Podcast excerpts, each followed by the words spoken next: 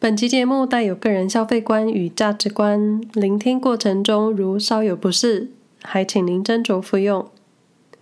我是安哲林，一个八辈子都没想到会搬来瑞士定居的人，想借由这个 podcast 拉着你们跟着我一起适应瑞士生活。这个节目主要是分享生活在这个中欧小国的各种感受，因为都是我的经历，可能一部分会蛮主观的，但也没有关系。因为各种生活都是一种冷暖自知的主观体验，就希望各位每次听完内容都会有自己的想法。对于任何事情，不能只从一个角度去思考。但如果我在客观的事实中陈述有误，欢迎提点修正，我会非常感激。搬来瑞士的这一年，经常收到家人跟朋友从台湾空运来的家乡物资，甚至有些朋友让我在瑞士点单，他们在台湾帮我采购，再寄来瑞士，真的是千万个感谢。每次都很期待，但又觉得很不好意思，一直收东西，心里一直都有着，等我回台湾一定要带点什么给大家。所以在今年十一月初的时候，我寄了几个包裹回台湾。里面装了绞尽脑汁想破头的伴手礼，还有一些是平常逛街看到的东西，觉得这个可以送给谁谁谁，那个可能谁谁谁会喜欢，我都会先买好收着，等到有机会的时候再一起送给当事人。所以在买好纸箱、塞好礼物、包装完成、扛去邮局寄送之后，这四个回台湾的包裹到现在十二月中了。一个人都没收到呢，我也是佛系等待，就希望里面的巧克力不会融化。至于运送时间，就让它去吧。但说来奇妙，目前从台湾寄东西到瑞士来，使用中华邮政的国际快捷，一般在一周到十天就可以收到了。但是从瑞士寄回台湾的挂号包裹，已经寄出满月了，包裹进度一直停留在十一月十三日离境。然后就再也没下文，因为疫情的关系，不知道他们到底是去哪旅游了。再看看其他住在瑞士台湾朋友的邮寄经验，有些人的包裹顺利寄达，有些人也是等上几个月，就是运气运气。那在采购选礼物的时候，我就在想，到底瑞士有什么好买的？除了千篇一律的巧克力，来瑞士旅游的观光客，你们到底能买什么？或是你们到底买了什么？除了名表精品，应该还有更平易近人的东西吧？但说真的，当时在收集包裹内容的时候，就觉得瑞士还蛮难买的。我是说伴手礼的部分，或者就是我自己找不到觉得有意思的东西。我也不是这么喜欢一直送朋友巧克力、糖果这些常见又容易得到的东西。偏偏瑞士的伴手礼就跟它的国情一样，很质朴。早在 Podcast 的每一集开场都会提到，八辈子都没想到会搬来瑞士，或是经常有意无意提起瑞士这个国家，从来不在我的旅游清单。这种听起来好像想要撇清跟瑞士有任何关系的事，但我想说这是真的。以至于搬来瑞士之前，或是开始认识这个国家之前，对于瑞士的名产，除了巧克力 cheese 之外，渔夫如我。还真不知道有什么其他东西。嗯，对了，还有劳力士跟瑞士刀。不过一把基本的瑞士刀价格在台币四五百元，想想到瑞士旅游的各种开销就已经很惊人了。所以在选择伴手礼的时候，我想多数人应该都会想要找一些相对经济实惠的东西作为礼物吧。而且我个人认为送瑞士刀做礼物真的还蛮挑人送的。所以瑞士刀一般不会在我选购范围内，但是每次旅行肯定都还会想带点小礼物或是伴手礼给家人或朋友吧。如果是上班族，你可能还要带一些可以广撒给办公室同事的小东西。不知道为什么，这好像已经成为办公室生存之道。可说真的，瑞士除了巧克力，还有什么可以买来送给朋友的呢？我觉得终极懒人法，也就是我。会走进瑞士超市。我到一个新的地方、新的城市，也最喜欢逛超市，因为可以知道当地人生活的模样，然后不太买东西。在我之前的 podcast 有提到，我不是这么喜欢提东西逛街，所以自己旅行的时候也不太特别大买特买。看到有人去日本采购，然后把战利品放好，在床上拍照分享的时候，心中就是各种佩服。不过日本真的还蛮好买的，而且日本的纪念品、商品什么的都做得很精致，包装也很好。以至于后来我在瑞士旅行或是在其他国家旅行的时候，看到一些纪念品，你会不由自主的跟你曾经看过的伴手礼比较，自然你就不会有购买的欲望。我是说我，那相信各位在瑞士或是其他国家旅游的时候，各大景点的礼品部或是在市区逛街时看到的品牌专卖店啊、礼品店。都能找到一些跟旅行国家沾上边的小玩意。不过这不是今天的主题内容。今天的内容主要想要分享在瑞士超市适合当伴手礼的商品。逛瑞士的超市可以买什么送给朋友呢？简单来说一下，在瑞士旅游的时候最容易碰上的超市门。瑞士境内有瑞士本土连锁超市之外，还有较大的德系超市。以及在路上经常可以看到或是巧遇的便利店小亭，这类的便利店小亭很像迷你版的 Seven Eleven，识别颜色是蓝色、白色系，名字叫做 Car Kiosk，就是提供饮料、零食、食物这种小型的便利商店，同时还有报纸、刊物，有一点像是书报摊的感觉。那 Car Kiosk 也会卖瑞士明信片。或是小磁铁，这种很容易吸引路过的人或是观光客。在市区的话，就很容易巧遇这些小亭。那其实瑞士超市内的东西都大同小异，就差别在各自卖的品牌不太一样。那超市也有自己的自有品牌产品。那有意思的是，超市自有品牌的选项通常比其他品牌的产品还多，而且自有品牌的品质也不太差。价格也相对有竞争力，所以也许在瑞士超市买超市自有品牌的商品做伴手礼，可能是最不容易跟台湾进口的瑞士产品撞衫，因为这类产品你只能在品牌超市买到。瑞士本土有两大连锁超市，分别是 Coop 跟 Migros，两品牌的关系就跟全家 Seven Eleven 一样，余量情节的竞争，企业色彼此都还很接近。两个都是橘色系，猛一看就会觉得很雷同。这一点我每次都不太理解，因为你要竞争，应该要做出差异化。虽然 Coop 跟 Migros 不像全家或是 Seven Eleven 彼此经常就是开在彼此的对面这么夸张，但这两家超市在瑞士的市占率是很高的，所以也算是最方便旅客采购的地方。那 Coop 的商品一般都比 Migros 略高一点。我个人是没有真正比较过，依靠的就是每回结账时的体感价。Coop 跟 Migros 这两家超市零售业各自有发展其他业务，像是 Coop Supermarket、Coop City 或是 Migros Restaurant、Migolino。Migolino 是跟着加油站绑在一起的超市，所以在瑞士。如果夜深了想买东西，去加油站。也因为各类超市等级的规模、商品种类会有差，但如果想要买超市的伴手礼，一般在 supermarket 等级超市就可以找到你想要的东西。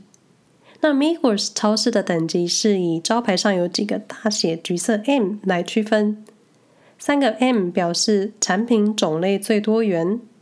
顺带一提，Migros 之前有意进驻中国大陆，落脚开一间大型超市，目前不知道进度如何。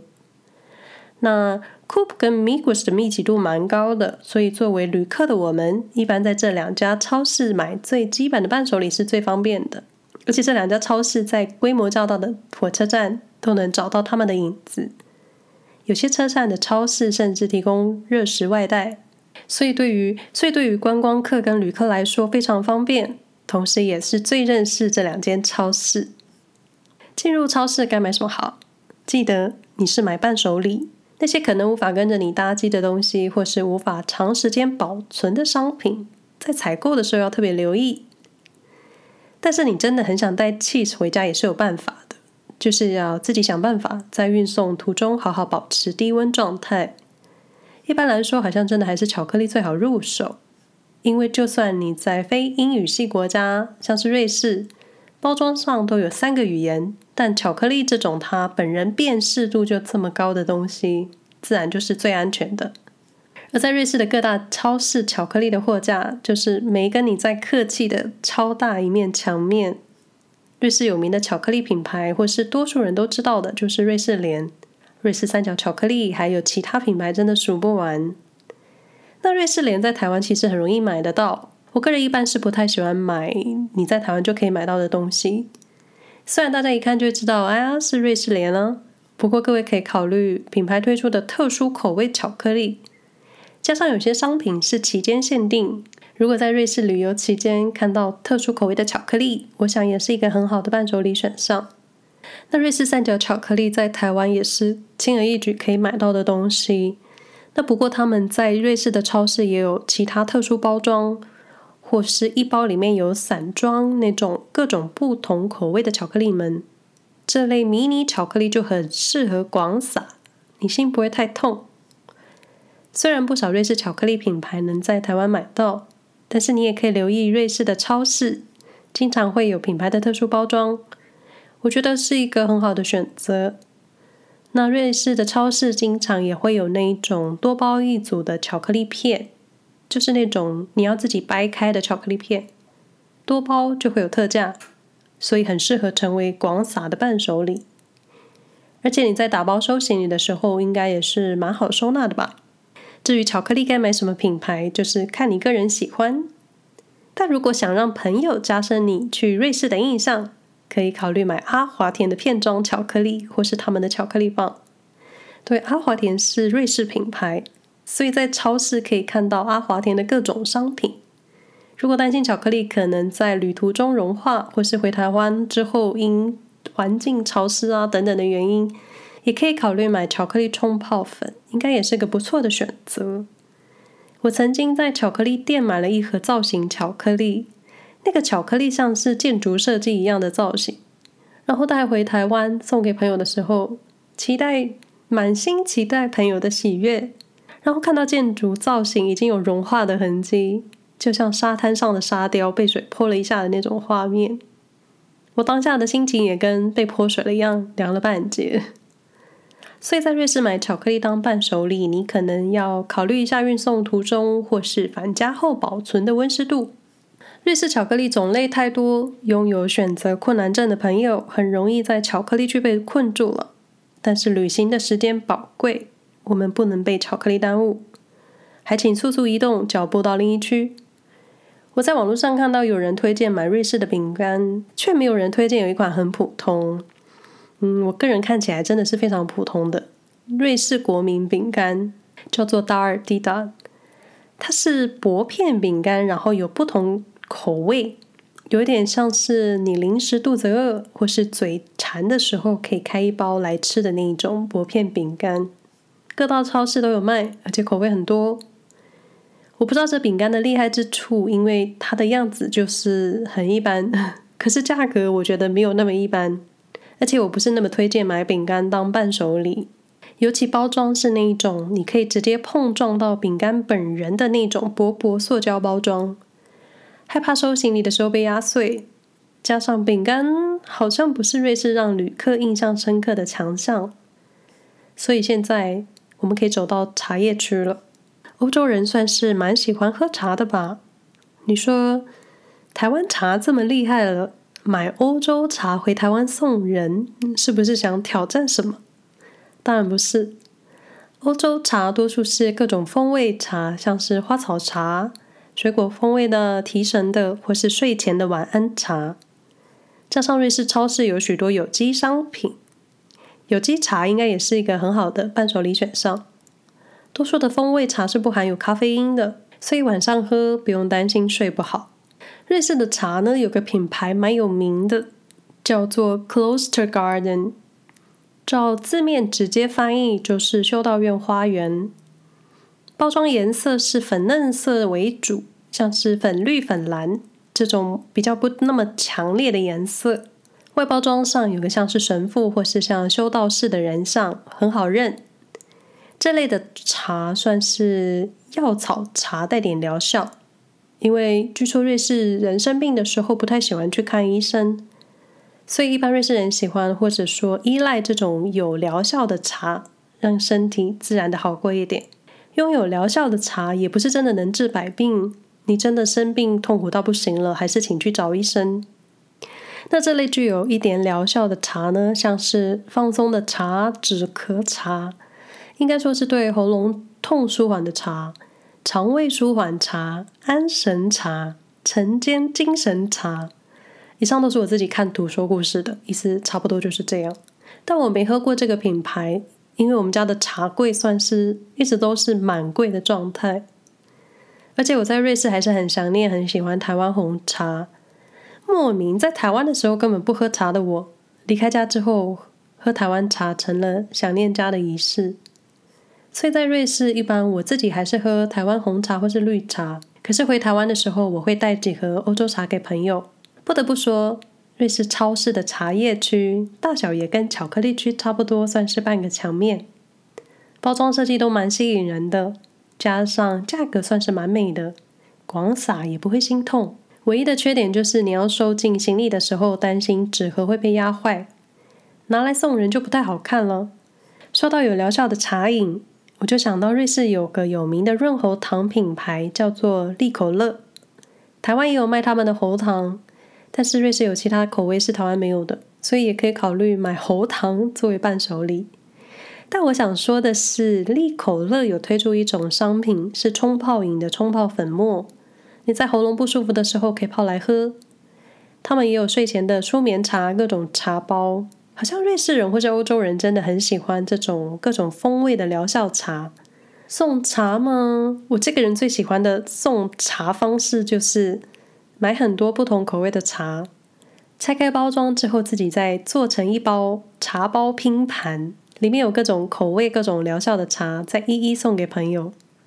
因为我觉得单单喝一种茶应该超无聊的，所以也想让朋友试试不同味的茶。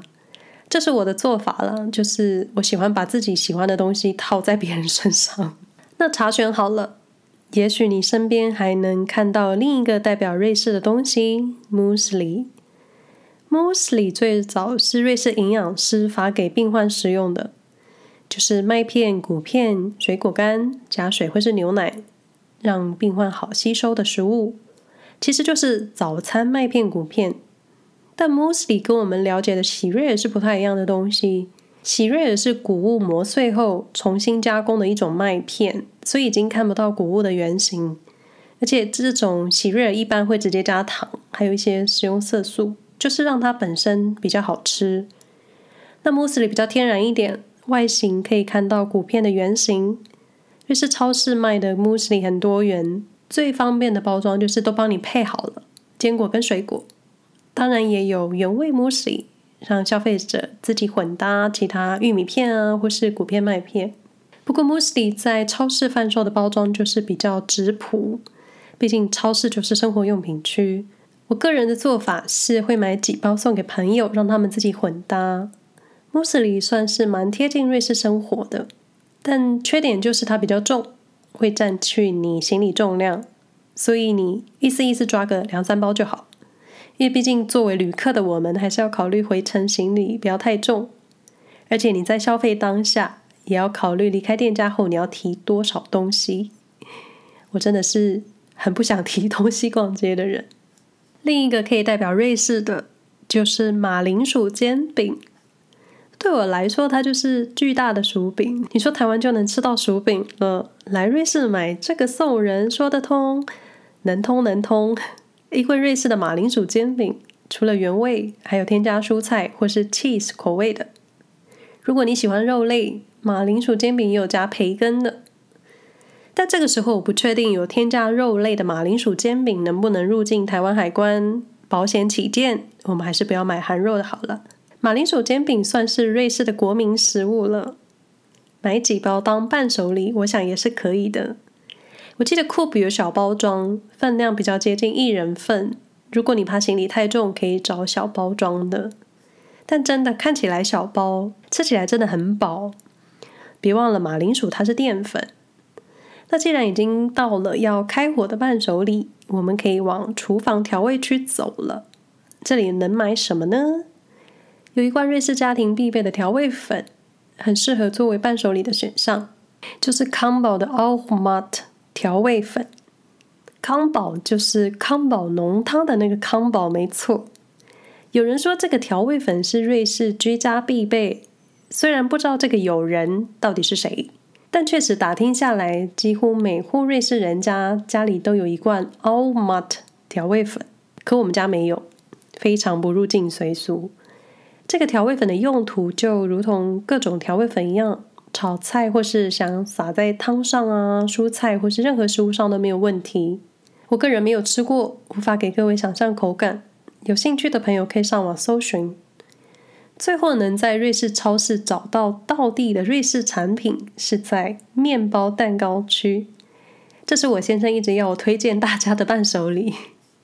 这个伴手礼的名字叫做 Bringebord，字面翻译就是梨面包，水梨的梨，是瑞士有名的传统糕点。在瑞士各州，这个面包有自己的名字，因为你知道，没有人想要跟别人一样。那这种梨面包呢，主要是煮熟的西洋梨做馅料，里面会有核桃、无花果、苹果干，然后用柳橙皮、柠檬皮、肉桂、八角、茴香等等这种香料去煮，去熬成馅料。有些配方会加一点酒。我会形容它就是一种水果泥或是水果酱的总汇。包在薄薄的一层面包里，然后卷起来，像是肉卷。外形看起来真的很像是一个很一般的面包体，但你要切开才会知道里面藏着很丰富的内馅。我个人没吃过，因为感觉看起来就超级甜。我是那种很怕超级甜食的人。之前先生一直告诉我，你可以买这个寄给台湾家人，但我内心一直是抗拒。虽然觉得这是一个很特别的伴手礼。但以我对我们陈家人的了解，我觉得不是他们会喜欢的东西。搞不好就是我想太多了，也许他们会喜欢。另一个瑞士的传统甜点叫做 Bündner NOS DAUGHTER 是来自瑞士高 Bünden 邦州的传统糕点，内馅是蜜焦糖坚果。如果要解释，我觉得就像是一个巨大的圆饼，圆饼的外皮是酥皮糕。里面的内馅是焦糖蜜糖，加上 Heavy Cream 之类的浓奶油，拌着切碎的坚果，也可能会加一些蜂蜜或是牛奶。Bündner Nordstorte 虽然是高 Bünden 邦州的传统糕点，但现在已经蔓延在全瑞士的超市都可以找到。同样，我也没吃过，因为看起来好像很甜，而且我对糕饼类的喜好程度很低。像是每次看到凤梨酥，我也只想咬一口而已。那前面提到的瑞士梨面包以及坚果糕点呢？这两个确实很能代表传统瑞士。再就是这类的伴手礼，你需要留意保存期限，以及收进行李打包的时候要小心，不要被压扁。前几天有看到迷你版的梨面包，也许下次有机会你们来瑞士，可以到超市找来吃吃看。喜欢的话，再带几个回家送朋友，好像也行。不过说真的，瑞士超市或是你在任何地方旅游，有想要买的东西，想送朋友的心意，只要你不怕超重，而且确保运送过程安全没有问题，过海关的时候不用申报，不会用担心被关切，其实买什么都没有问题。就是代表你的心意，从远方扛着礼物回来送给朋友，无疑是希望朋友开心，家人欢喜。当然，选择礼物是门学问，送礼也是要送给适合的对象，收礼的人才会觉得你有用心。当然，我给的意见你们就参考就好了。网络上各种瑞士超市必买必选的伴手礼，其实都大同小异，但超市最能代表一个地方的文化生活，而且价格相对平易近人。异国调味料或是料理相关的，可以送给妈妈或是喜欢做菜的朋友。疗效草药茶可以送给长辈或是你关心的人，巧克力就是超级安全牌，请你去广撒。其实就是各种心意，你买来送人，如果对方拿到的时候表情扭曲，你不要伤心，因为你送礼不代表对方都要照单全收。如果是收礼的你，请记得感谢对方的用心，因为大老远扛东西回来，就算是小小的一包巧克力，真的，请心存感激，因为你的朋友在旅途中惦记着你。好啦，就算旅途中没有想念你，那他在回家后整理行李啊、分配礼物的时候还算你一份，就表示你一直在他的心里。那至于我在瑞士超市会选择什么礼物送给家人朋友呢？各位可以期待下一集的 Podcast。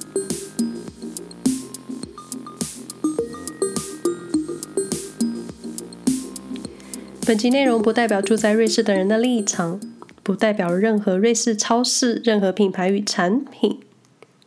基本上，内容提到的任何产品跟各种想法，我无法代表任何人，我就代表我自己。瑞士生活没有攻略 Podcast 节目目前能在以下平台上架、Spotify、Apple Podcasts、Google Podcasts 以及 KKBOX 收听。欢迎订阅与追踪。使用 Apple Podcasts 收听节目的朋友。我无法看到完整的留言，就算换了装置，还是找不到失踪的讯息。但还是希望获得你们的留言评价。我会经常检查有没有新的留言，真心希望能得到你的宝贵收听体验。但还是老话一句，选一个自己惯用、常用的平台，怎么方便怎么来。另外，也可以在 Facebook、Instagram 上搜寻安乔林，安全的安，荞麦面的荞。不是冰淇淋的淋，可以找到我的常用社群平台。我在 Facebook 上分享一些瑞士生活，以及平常会看的书跟电影。更新会稍慢，留言可能会错过。Instagram 上的粘着度比较高，限动随时想到就会更新，就是更单纯的我的个人生活。所以发讯息到 Instagram，我想我一般是不会错过的。但可能看完之后回得很慢，或是会忘记。Google 搜寻瑞士生活没有攻略，能找到我所写的日常文章。搜寻安乔林，基本都能找到我在网络上留下的各种足迹。因为每一集的上架也是选一个偶数日期，所以不想错过节目的朋友，欢迎在 SoundOn、Spotify、Apple Podcasts、Google Podcasts、KKBOX 订阅追踪并开启提醒。喜欢这个节目的话，也请分享给你的朋友们。感谢你们的收听，那我们下回再说喽，拜拜。